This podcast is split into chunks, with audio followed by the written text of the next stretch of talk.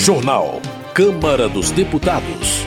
Deputados aprovam Programa Nacional de Vacinação em escolas públicas. Possibilidade de acordo com a vigilância sanitária antes da aplicação de multas é aprovada. Projeto que obriga a instalação do botão do pânico já pode ser analisado pelo plenário. Boa noite.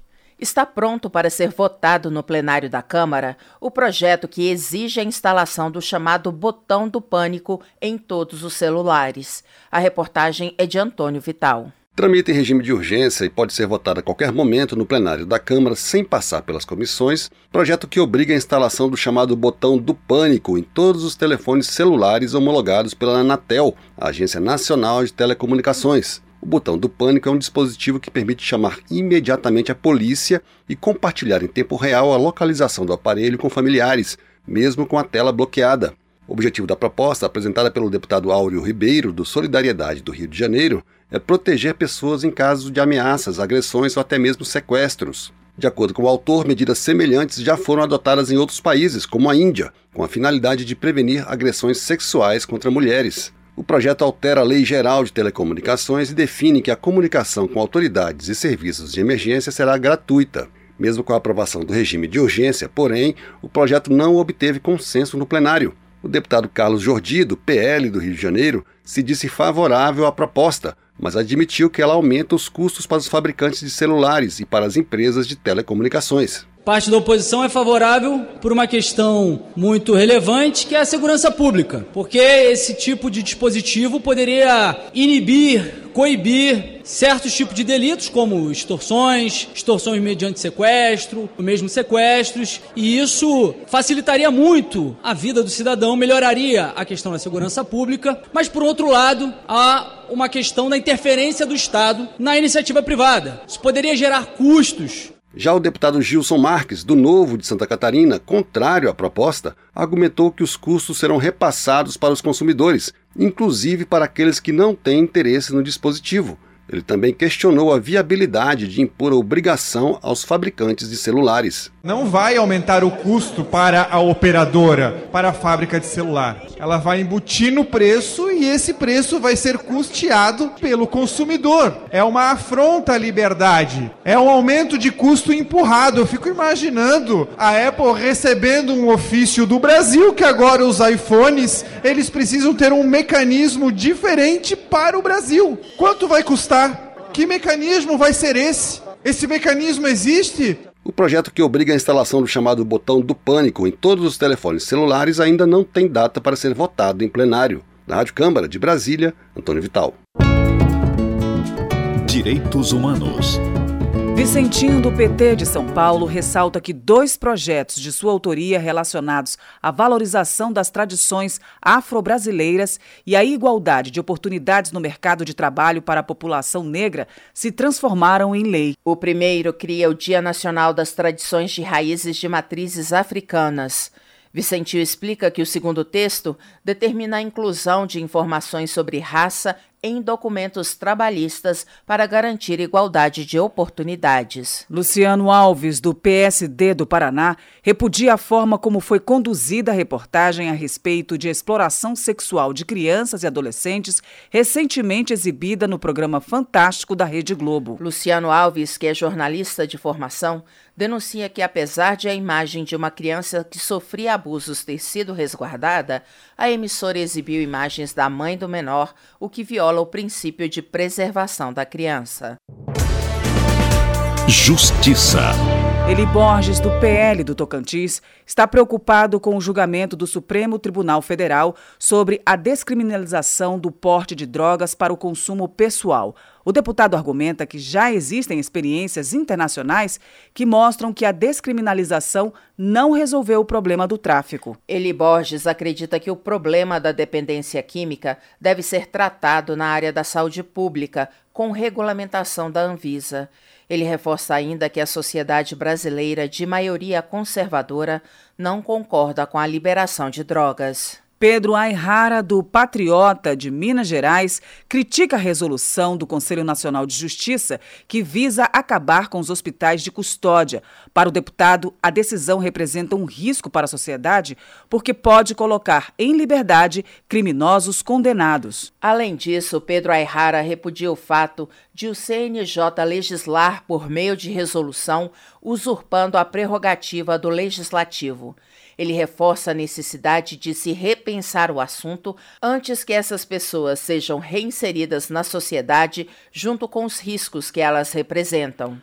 José Medeiros, do PL de Mato Grosso, defende projeto de sua autoria que concede anistia ao ex-deputado federal Daniel Silveira, condenado pelo Supremo Tribunal Federal a quase nove anos de prisão. Na avaliação de José Medeiros, Daniel Silveira foi alvo de vingança apenas por expressar suas opiniões sobre alguns ministros do Supremo.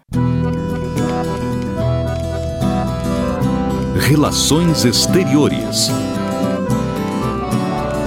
Alencar Santana, do PT de São Paulo, espera que Rússia e Ucrânia cheguem a um acordo de paz, argumentando que a opção pela guerra, que já provocou milhares de mortes, é uma política destrutiva. Alencar Santana destaca que o presidente Lula tem defendido a paz, frisando a importância de se buscar uma solução responsável e pacífica entre os países que têm laços históricos. Guilherme Boulos, do PSOL de São Paulo, elogia o presidente Lula por restaurar a dignidade e a soberania do Brasil nas relações internacionais. Segundo Guilherme Boulos, enquanto Jair Bolsonaro era subserviente aos Estados Unidos, Lula age de forma altiva, criticando o sistema global excludente e a falta de empenho no combate à desigualdade e às mudanças climáticas. Já Bibo Nunes, do PL do Rio Grande do Sul, afirma que a diplomacia brasileira sofre de nanismo de acordo com ele, o Brasil tem passado por constrangimentos no cenário internacional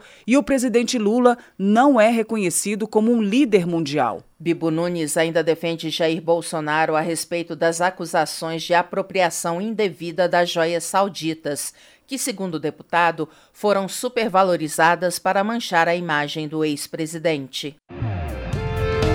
Economia.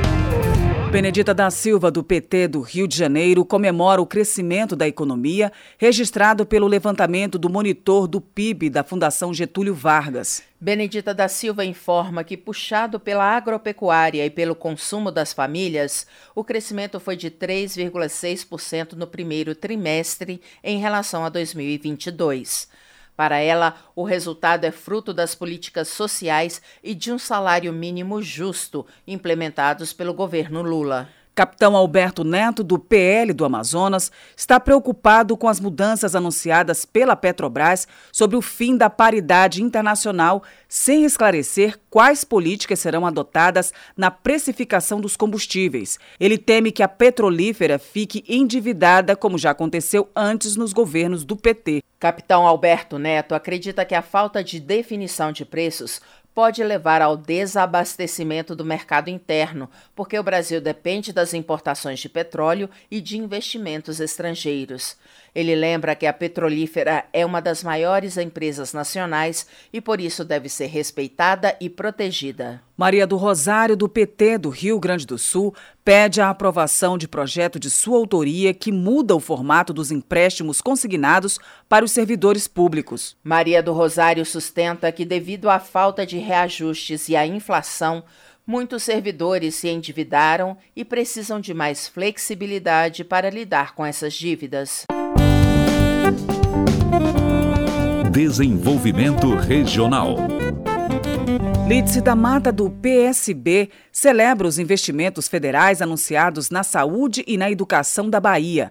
A deputada cita a inauguração de um centro de educação tecnológica no município de Lauro de Freitas. Já na saúde, Elídice da Mata informa que serão repassados 300 milhões de reais para complementar o custeio de procedimentos de média e alta complexidade além de 20 milhões de reais para o Hospital Irmã Dulce, em Salvador. Paulo Magalhães, do PSD, comemora diversas obras inauguradas recentemente na Bahia. Ele cita como exemplo o Centro Educacional na cidade de Lauro de Freitas e uma agroindústria em Jequié. Paulo Magalhães avalia que a parceria entre os governos estadual e federal promove um choque de gestão que gera estabilidade na administração e tranquilidade para a população. Otone de Paula, do MDB do Rio de Janeiro, solicita a união de forças entre a Prefeitura, o Estado e o governo federal para recolocar o aeroporto do Galeão no mesmo nível dos aeroportos internacionais do país. De acordo com Otone de Paula, o setor turístico do Rio de Janeiro tem sido bastante afetado, já que o Galeão recebe um fluxo 80% menor que há oito anos e o Santos Dumont não recebe voos internacionais. Marco Brasil, do PP do Paraná, pede que o governo federal não se esqueça da região sul na distribuição de recursos e programas de desenvolvimento econômico, como, por exemplo, os que dão acesso a equipamentos para os pequenos produtores. Marco Brasil reconhece a necessidade de apoio às regiões menos favorecidas, mas ele argumenta que a pobreza atinge cidadãos de todas as regiões brasileiras, inclusive o sul, onde há ocorrência de fenômenos naturais como estiagens e inundações que interferem na vida dos produtores. Os deputados aprovaram a possibilidade de acordo com a vigilância sanitária antes da aplicação de multas. A repórter Carla Alessandra explica. A Comissão de Constituição e Justiça da Câmara aprovou proposta que estabelece a possibilidade de acordo entre a autoridade sanitária e o estabelecimento comercial antes da aplicação de multas e cancelamento do alvará. A proposta determina que o não cumprimento do acordo acarretará a aplicação das sanções previstas em lei. Segundo o texto, o termo de compromisso deve ter a identificação, qualificação e o endereço das partes, a definição do prazo de vigência do compromisso, a descrição detalhada do seu objetivo e as penalidades que podem ser aplicadas no caso do descumprimento das obrigações pactuadas, além da indicação do fórum competente para resolver qualquer litígio entre as partes. Ainda segundo a proposta, o interessado deve prestar as informações necessárias à verificação da viabilidade do acordo solicitado, que será analisado em 90 dias pela autoridade sanitária. Para o relator da proposta na comissão, o deputado Beto Richa, do PSDB do Paraná, o termo de ajustamento de conduta dá ao infrator a possibilidade de corrigir as infrações sem prejuízo ao funcionamento do seu negócio. Evidentemente que é o que se deseja, né? Muito mais orientação do que multas e punições pesadas. Evidente que se não houver o cumprimento num prazo estabelecido, aí sim as medidas de punição devem ser tomadas. Segundo o autor da proposta, e senador José Serra, o objetivo do projeto é legalizar uma prática que já é comum na vigilância sanitária, de solucionar os conflitos de forma negociada. Como foi aprovado pela Câmara sem mudanças em relação ao texto do Senado, o projeto poderá seguir para a sanção presidencial, a menos que haja recurso para avaliação da medida pelo plenário. Da Rádio Câmara de Brasília, Carla Alessandra. Comissões. Como integrante da CPI do MST, Coronel Crisóstomo, do PL de Rondônia, espera aprofundar as investigações para descobrir quem são os financiadores do movimento dos trabalhadores rurais sem terra. Coronel Crisóstomo reitera que está do lado dos produtores e criadores de animais que trabalham para alimentar o um mundo e não do lado de quem invade propriedades privadas, destrói plantações e mata animais. Paulão, do PT de Alagoas, rebate as críticas da oposição contra o MST e reafirma que o movimento dos trabalhadores rurais sem terra é fundamental para mostrar a importância da reforma agrária. Paulão acrescenta que o MST incorporou a palavra solidariedade durante a pandemia ao fornecer alimentos para pessoas em situação de vulnerabilidade. Ivan Valente, do pessoal de São Paulo, também apoia o MST, afirmando que o movimento é legítimo e que promove a agricultura familiar a agroecologia e a reforma agrária no país. Ivan Valente defende os movimentos sociais e a necessidade de se discutir melhorias na produção do campo e nas condições de vida do povo brasileiro. Por outro lado, ele critica o agronegócio e o acusa de praticar a grilagem de terras e de se envolver em garimpos ilegais. Meio Ambiente. Rogério Correia, do PT de Minas Gerais, comemora a decisão do Tribunal Regional Federal da Sexta Região, que manteve suspensa a licença para mineração na Serra do Curral, em Belo Horizonte. Segundo o deputado, a área tem importância como patrimônio histórico e manancial de água. Rogério Correia afirma que a luta para preservar a Serra do Curral já tem muitos anos e propõe a criação de um parque nacional na região. Ele pede a mobilização da população de Minas Gerais para proteger a serra e evitar a mineração nessa área. Educação. Projeto de lei apresentado por professora Luciene Cavalcante, do PSOL de São Paulo, veda a exigência de registro e pagamento de anuidade em conselho de classe para o efetivo exercício da docência pelos profissionais da educação. De acordo com professora Luciene Cavalcante, os conselhos regionais muitas vezes têm agido com poder de polícia, perseguindo e coagindo os professores sem registro numa espécie de extorsão pelo pagamento de anuidades. Saúde. Augusto Púpio, do MDB do Amapá, cirurgião plástico de profissão, celebra o lançamento da Frente Parlamentar em Defesa da Cirurgia Reparadora de Pessoas com Fissura Lábio-Palatina. Augusto Púpio ressalta que existem poucos centros de referência no país com um tratamento multidisciplinar. Ele explica que muitos estados não possuem recursos para tratar as crianças e acabam enviando os pequenos pacientes para grandes centros que ficam sobrecarregados.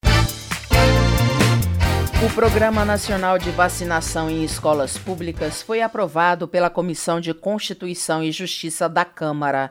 A repórter Amanda Aragão tem as informações. Foi aprovado pela Comissão de Constituição e Justiça da Câmara o projeto de lei que cria o Programa Nacional de Vacinação em Escolas Públicas, com o objetivo de aumentar a imunização entre alunos da educação infantil e do ensino fundamental. O texto prevê que as ações serão realizadas em escolas públicas ou naquelas que recebam verbas públicas, para aqueles estudantes que levarem a carteira de vacinação. Já instituições de ensino privadas poderão ser incluídas, conforme a possibilidade de atendimento pelo sistema de saúde local. Em no máximo cinco dias após o fim da campanha, as escolas deverão enviar um comunicado aos pais que não tiverem suas crianças vacinadas, assim como encaminhar uma lista com os nomes dos estudantes que não foram vacinados para que o sistema de saúde local possa entrar em contato e orientar as famílias. O programa não obriga a criança a ser imunizada, porém, o relator do projeto, deputado Ricardo Aires, do Republicanos do Tocantins, reforçou que o Supremo Tribunal Federal reconhece a necessidade de vacinação para a proteção de toda a sociedade. Os pais que não vacinam seus filhos estão colocando em risco a saúde deles. O próprio Supremo Tribunal Federal já fixou tese que é constitucional a obrigatoriedade da vacinação, sendo ilegítima a recusa dos pais em vacinar os filhos por motivos de convicção filosófica. De acordo com o autor, deputado Domingos Sávio, do PL Mineiro, a proposta de criar um Programa Nacional de Vacinação em Escolas Públicas tem a finalidade de melhorar um problema atual do Brasil,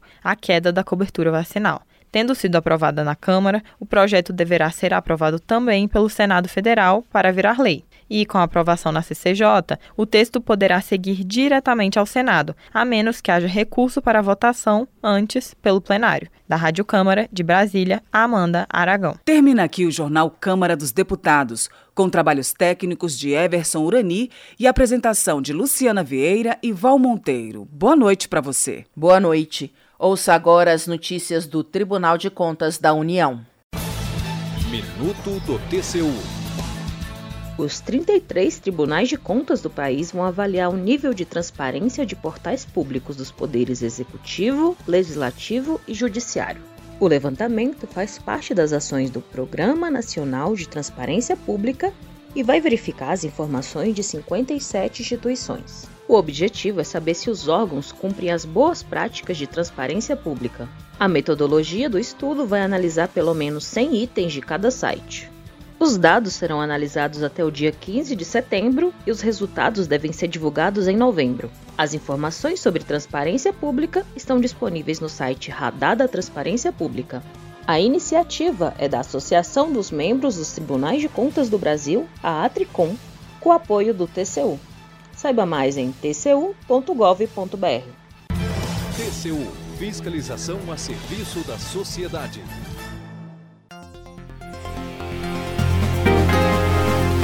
Você ouviu A Voz do Brasil. Boa noite.